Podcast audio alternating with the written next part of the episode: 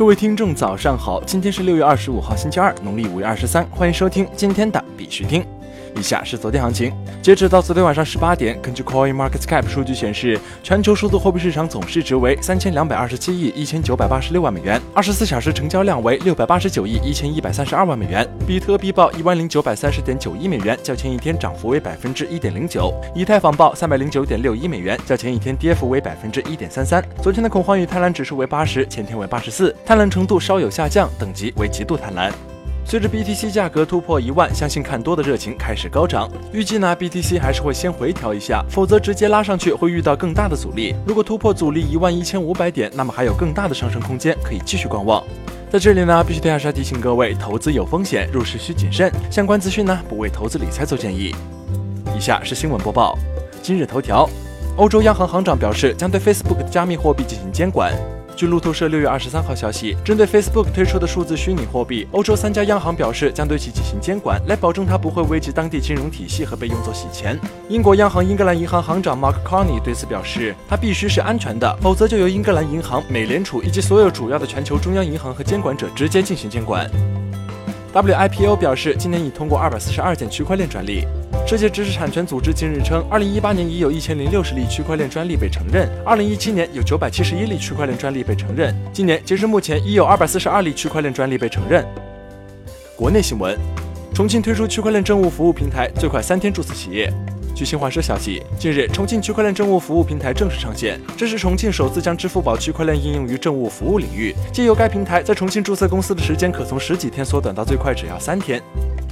深圳取消文化数字版权区块链孵化中心及其合作服务机构资质。深圳文交所综合商务事业部公告称，根据深圳文化产权交易所战略部署、部门设置管理调整需要，经研究决定取消深圳文化产权交易所战略拓展事业部文化数字版权区块链应用基地全国孵化中心及其合作服务机构的资质，具体安排另行通知。上海警方逮捕一自建虚拟货币交易平台的诈骗团伙。六月二十三号下午三点，上海市公安局闵行分局抓捕一个以虚拟货币、期货投资进行网络诈骗的团伙。该诈骗团伙通过建立炒币交流群，其每个群中只有一个受害者，其他群成员均为该诈骗团伙的成员。该诈骗团伙通过扮演不同的角色来诱导受害人在其自建的交易平台进行交易。该团伙通过后台操作币价暴涨暴跌，将受害人的资金进行爆仓，实现资金诈骗。目前，闵行警方已逮捕犯罪嫌疑人十八名，案件正在进行进一步调查。中国互金协会将持续推进互联网金融反洗钱工作。据中国互联网金融协会官方公众号消息，为组织互联网金融从业机构落实中国人民银行反洗钱局印发的《法人金融机构洗钱和恐怖融资风险管理指引》等规定，协助从业机构加强反洗钱和反恐怖融资风险管理及内控机制建设。协会于二零一九年六月二十四号正式发布《互联网金融从业机构反洗钱和反恐怖融资风险管理及内控框架指引手册》。国际新闻。腾讯大股东 Naspers 参与投资的加密平台 Luno 增加近百分之六十员工。腾讯大股东南非传媒巨头 Naspers 参与投资的加密平台 Luna 计划将其员工人数增加近百分之六十，以扩大其南非总部。因为比特币再次突破一万美元，Luna 负责非洲业务的总经理 Marius Reyes 说，比特币和以太坊交易所将在今年年底前招聘一百五十名新员工，以增强其软件开发团队，使其在非洲、欧洲和亚洲的七个办事处的员工总数超过四百人。二零一五年，Luna 吸引了三百万美元的资金，由总部位于开普敦的技术投资者、非洲最大的公司 Naspers 牵头。